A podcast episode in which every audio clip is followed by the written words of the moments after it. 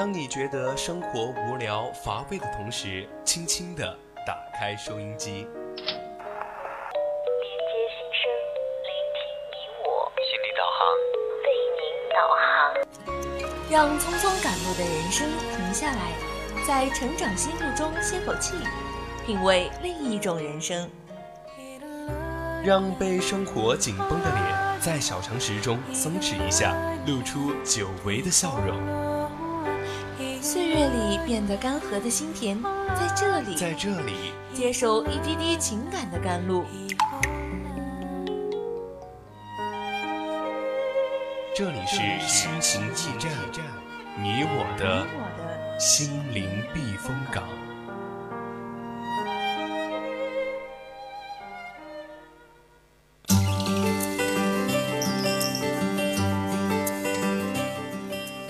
欢迎回来，这里依然是我们的心情驿站，我是主播阿来。嗯，Hello，大家好，我是主播柳阳，欢迎大家收听我们每周二晚上的心情驿站。对，那上半段我们的康康主播给大家分享的那篇叫做《著名主持人李咏去世，我们总是被迫接受死亡》的这篇文章。嗯，是的，下半段呢，我们两位主播就和大家一起来聊一聊最近比较热，也是大家一直都关注的一个点：十三岁女生杀害同学，别让未成年变成恶魔这个话题。对，首先还是说一下我们的互动方式，你可以用手机打开荔枝 APP，就可以收听我们现在正在直播的节目。你也可以在主页上留言你说的话，然后艾特主播，我们看到了就会马上回复你。是的，有宜宾本地的朋友呢，可以打开收音机调频 FM 一零零收听 VOC 广播电台，微博 @VOC 广播电台，微信搜索青春调频，也可以加入到我们的 QQ 听友四群二七五幺三幺二九八，或者拨打我们的热线电话零八三幺三五三零九六幺三五三幺幺幺四来和我们互动哦。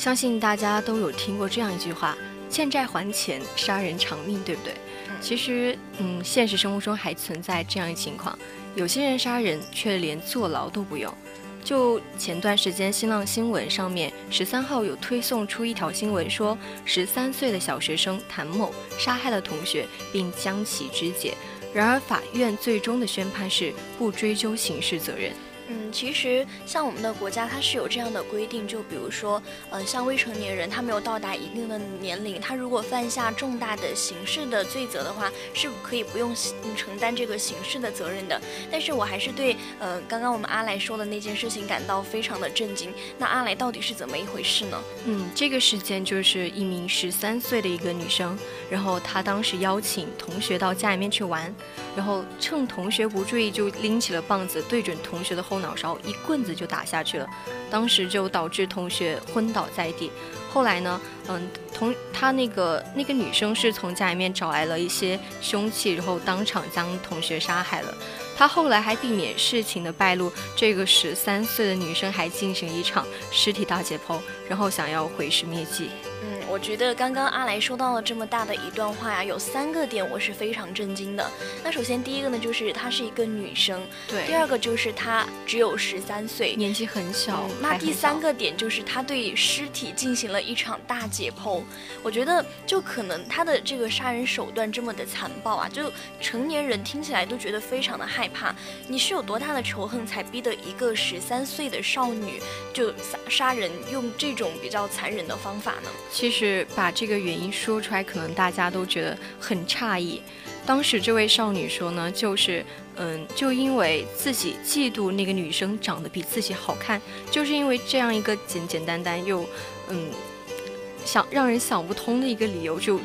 下此毒手，我觉得这个理由也可以说它不成为一个杀人的理由了吧？其实，在我们呃现实的生活中啊，也不乏确实是有那种，比如说两个女生在一起啊，就会互相的攀比啊，她比我漂亮，她用的包包比我好，用的口红又是什么样的牌子，这种类似的事情，就让我想到几年前重庆把那个婴儿从高楼抛下的十岁小女孩，她的动机呢也只是觉得好玩。再比如说今年的年初，小学四年级的。熊孩子猛推一个孕妇，她也只是想说看她会不会流产这样的。对，像这些事情，可能都只是出于一些嗯简单的、微不足道的，甚至很无聊至极的理由，却可以对身边的人下此毒手。你说这种披着羊皮的小恶魔，让人想想真的是觉得很恐怖。我觉得，嗯，他可能是对自己做的那些事情，他没有意识到这个责任感吧，也不知道自己到底是在做了一些对社会或者是对自己的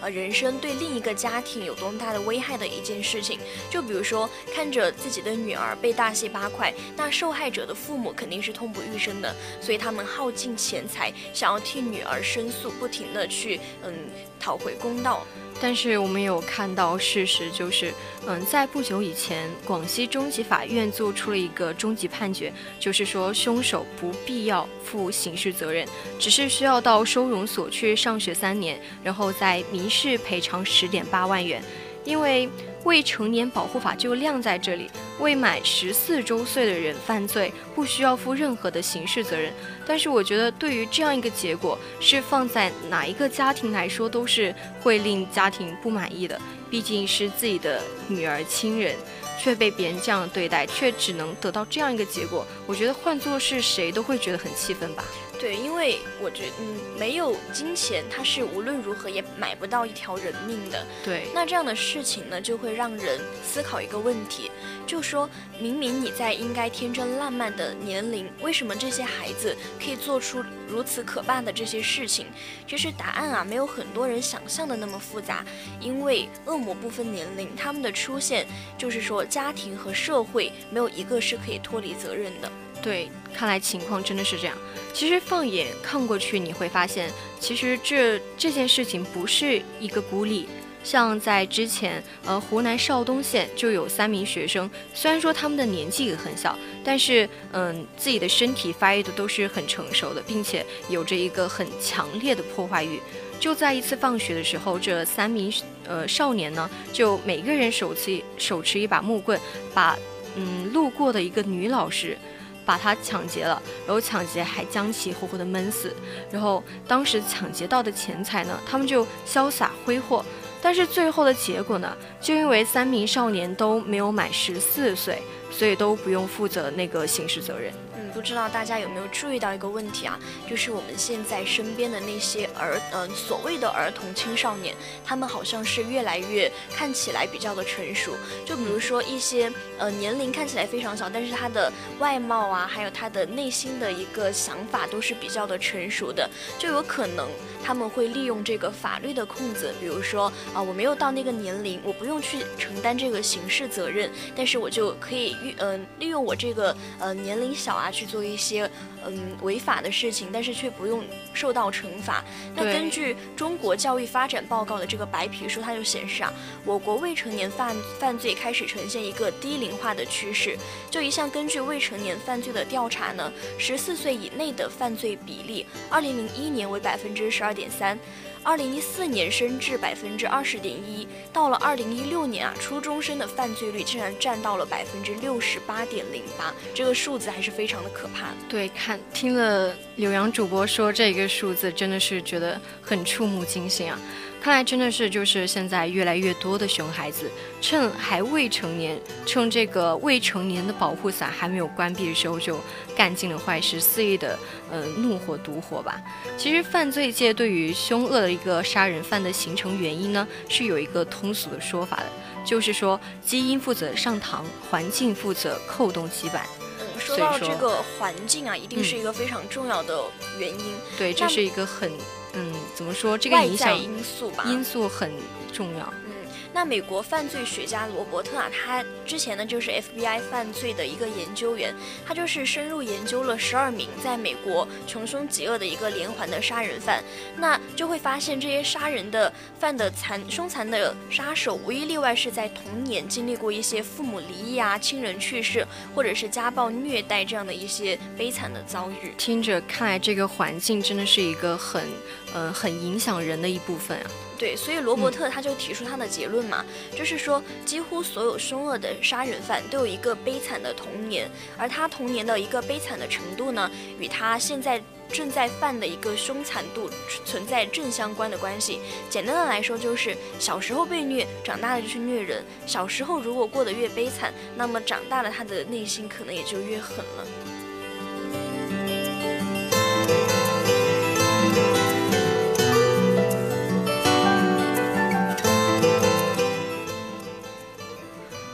像二零一三年的时候，就还出现过一个事情，就是把婴儿从二十五楼丢下去的十岁女孩李英蕊，就出生在一个不怎么能让人愉快成长的一个家庭。像邻居就有提到说，经常能听到李家传出来的争吵，还有打骂的声音。可以说，就是可能我们暂时未能得知广西这位杀死。杀死自己同窗的这个女孩子是在一个怎样的环境下长大的？但是我们也可以推测，他的童年大概也幸福不到哪去，甚至可以肯定的就是，他一定是处于一个长期目睹暴力还有伤害的环境里面长大的。没错，就像我们刚刚提到的这个环境外在的因素嘛，嗯，一个人他对社会和他人的态度呢，最初就是从原生家庭成员里面的关系学习到的，嗯，比如说一个人他的成长的环境啊，如果是比较温暖和谐的，那么他就懂得一些温暖和谐；那如果他一个人，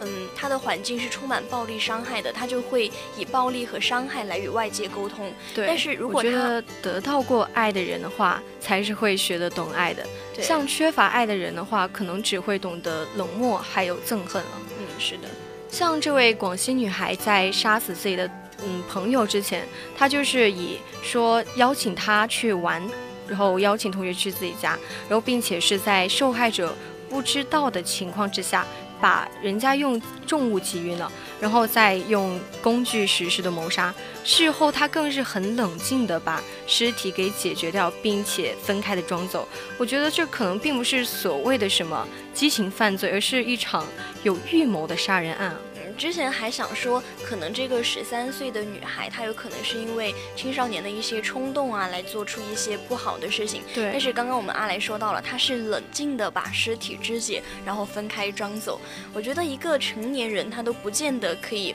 那么平平心静气的去杀死一只鸡吧？对，像我们过年的时候，经常会就会碰到说，嗯，家里过年要吃鸡，就想让我们帮忙杀一只鸡。但是我们觉得，现代我们的很多人可能连杀杀只鸡都不敢，哎，更有那种夸张的说法，就是连踩踩死一只蚂蚁都会觉得很心痛。嗯，那一个十三岁的女孩啊，竟然可以完成那个刚刚说到了预谋杀人和肢解的这个过程，如果不是对暴力耳濡目染的一个人，我觉得她是不太可能具备这种心理素质的。对，像之前听过一个名人连岳说过一句话，就是利益在前而无制约的话，人性是趋向于恶的。尤其是青少青青春期的孩子们，他们荷尔蒙暴涨，而且多巴胺会分泌的旺盛，浑身都充满了破坏力。所以说，对他们而言，释放怒火就是利益，而欺负别人呢，就是一种爽快。恰好赶上了这个互联网时代，你说哪一个孩子不知道未成年保护法呢？又不知道孩子杀人不用偿命？于是，嗯，我觉得悲剧就是这样一幕又接着一幕产生的吧。所以，我们今天说到的这个少年杀人案啊，其实它在世界范围内早就不是一个比较新奇的事情了。嗯，其实，在上个世纪的日本呢，就发生过几件震惊世界的未成年人谋杀案。嗯，比如说，一九九七年，日本神户市嗯墨区，它就发生了几起连续的儿童杀害事件，手段也是非常的残忍。凶手他甚至把威胁信寄到了警察局，自称是校园杀手。那警察呢？他是一度将嫌疑人锁定在二十到四十岁的一个青年之中。后来啊，经过一段时间的连续调查，才发现犯人居然也只是一个十三岁的小孩。嗯，像这个少年是在少管所里面还出版了一个自传，叫《绝歌》。他当时还揭露了自己跟家人的感情其实是并不好的，就是感情特别的疏离。他是由奶奶抚养长大。但是后来，在奶奶的过世之后，这个少年就受到了很大的刺激，并开始有了幻觉，觉得自己慢慢就成为了一个嗯身体透明的幽灵。嗯，那刚阿来刚刚说到的这个透明啊，对，其实是说嗯没有被看见，没有被关注。一个没有被看见、没有被关注的人，自然也无法去关注别人，因为他会嗯着重自己内心的一些想法呀，然后就会去对自己好一点，而而忽视了外界的一些嗯看法什么的。忽视了别人的看法也会。嗯，那后来在日本日本警察的一个调查中呢，检方他是一致认为少年他拥有一个反社会的人格，并。患有那种同一性障碍，就是他无法把性欲和攻击欲分开，同时自我价值感的一个低下，然后缺乏那种共情的能力，并且长期持有虚无主义的人生观，这些嗯种种的一些综合因素因素，就是导致了这个少年走向了犯罪的极端。嗯，其实跟世界上很多国家都一样，日本也是拥有自己的未成年保护法。像日本刑法第四十一条规定说，不满十四周岁的人犯犯罪不处罚，不满十六周岁的成年人未成年人不能给予刑事处分。同时，对于不满十八周岁的未成年人，即使是犯有应当判处死刑的罪行，也只能被判处无期徒刑。这也就导致了以上发生的几起的少年杀人案件吧，也是在后来的审判还有定罪的时候遇到了极大的困难。就之前有一个比较震惊的江歌事件嘛，对，他其实也是呃，因为想要在日本那边处罚，但是日本他是没有那种呃。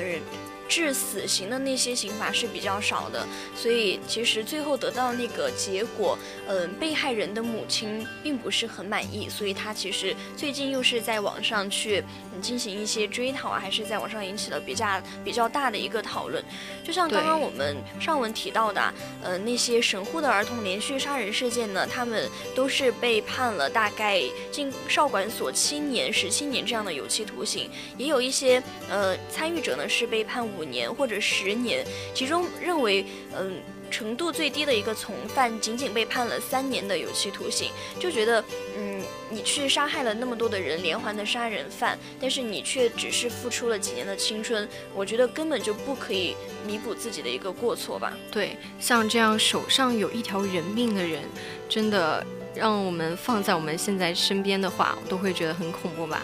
像日本社会对于这类事件的一个轻判，所以就导致了一个杀人犯很快就重回社会。其实社会上是非常不满意的，舆论纷纷的就质疑日本的这个未成年人保护法的合理性。然而，并没有导致日本少年法有太多的一个更改。所以说，直到一个男人的出现。就是光是母女杀人案受害者的丈夫本村阳先生。哎，其实听到这个事件，我之前好像是有一点点的印象，但是我不是特别的清楚。阿来，你可以介绍一下到底是怎么一回事吗？嗯，这个事情其实是在一九九九年年末的时候，那时候可能我们都还小吧。像那个杀人犯呃福田孝行就闯入了被害者家中，企图对女主人图图谋不轨。后来他恼羞成怒的就害死了女主人，并且是因为嫌吵闹，把旁边哭泣的十一十一个月的女女婴就扔在地上，而且摔了很多次，最后用绳子把人家勒死了。哎，我突然想起，我大概就是因为他，呃，因为那些犯人嘛，不是都是说。妇孺不会伤害嘛，然后但是他却把那个女婴摔死了，好像是因为这个，所以听到了这件事情。就他之后被捕啊，这个他的呃福田孝行他的喜表现还是非常的嚣张。他在一审的时候呢，得知自己因为年龄的原因，大概量刑只有八年左右。那他在友人的信里面就写到，这个世界终究是坏人获胜的。七八年后等我出狱的时候，你们要给我举行盛大的 party 来欢迎我。我觉得这样就是真。的是非常的嚣张的一个言行。对，像我当时听到了这个事件，然后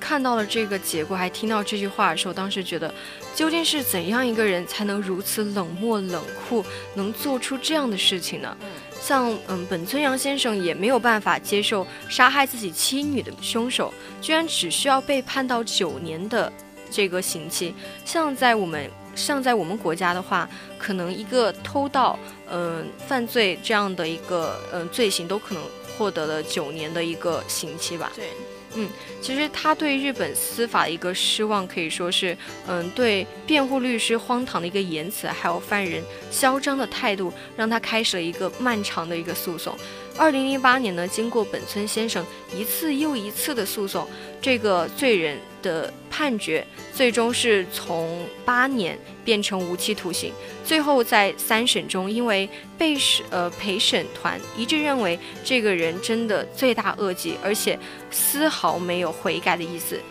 被判处了死刑。可以说，他是成为日本历史上第一个被判处死刑的未成年人。哎，所以但刚刚他说的那些什么，呃，坏人终将获胜啊，这些言论完全也是无稽之谈。对，就如果你真的是那种穷凶恶极到了极点，不管你是不是未成年人，这个社会都是包容不下你的。嗯，所以我们说啊，教化只能引导从善，也只有规则才能去除杜绝恶的一个发生。就希望，嗯，未成年人保保护法吧，可以再进一步的完善，因为现在的孩子大多都发育早熟，可能往往十多岁出头就有那种。性冲动，如果家庭教育不是那么的完善的话，甚至可能会萌发出这个犯罪的念头。而孩子的犯罪又是一个比较低成本的犯罪，所以就要告诫家长们，一定要把自己的孩子，嗯，往正确的方向引导，教育他们正确的价值观，不要让他们有这些呃错误的一些想法。对，像大家都知道，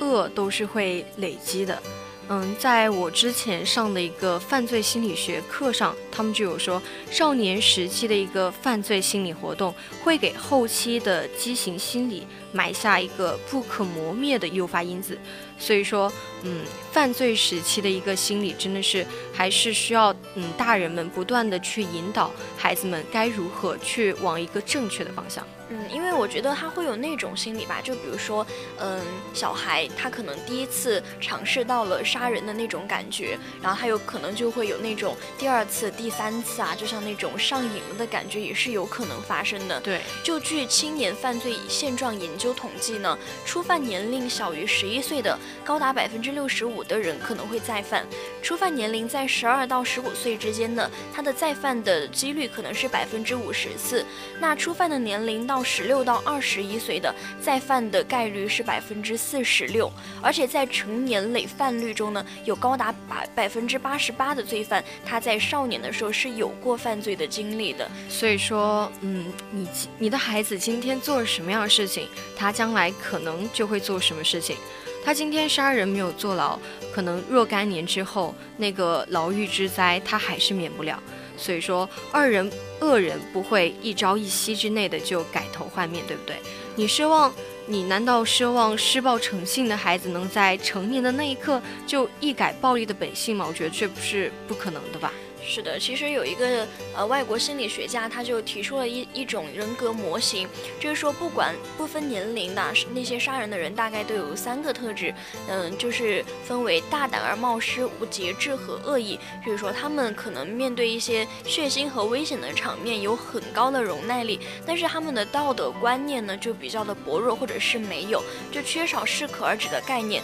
可能会不惜一切去满足自己的欲望，那么他在呃，比如说杀害别人之后啊，也是没有或者是很少有同情心，缺乏一个共情的能力，所以他们也不会产生那种内疚的感觉。对，其实我们可以设想一下，假如嗯，家长你身边的话有这样一个孩子，幼年时生活在一个很破碎的一个家庭当中，而且长期目睹家庭暴力，甚至还有遭受过亲人的虐待的话，他少年。少年时可能就会形成一个性格孤僻、无法融入群体，而且可能会有虐待动物的倾向。像，嗯，他假如还辍学，然后斗殴等等犯罪的话，那他可能对于你的孩子来说就是一个高度危险的人物了。你要做呢，就是要让你的孩子跟这样的孩子保持一定的距离感。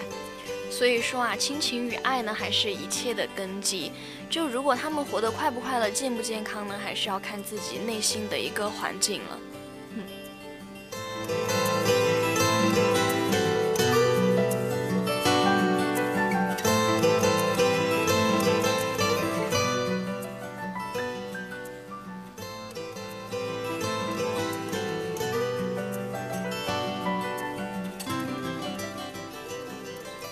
我们可能太多人都没有意识到，爱跟关怀才是一个孩子成长最重要的养分。或许我们应该开始要意识到，比起成绩单、前途还有补习班，孩子们更需要的是父母跟他的促膝长谈。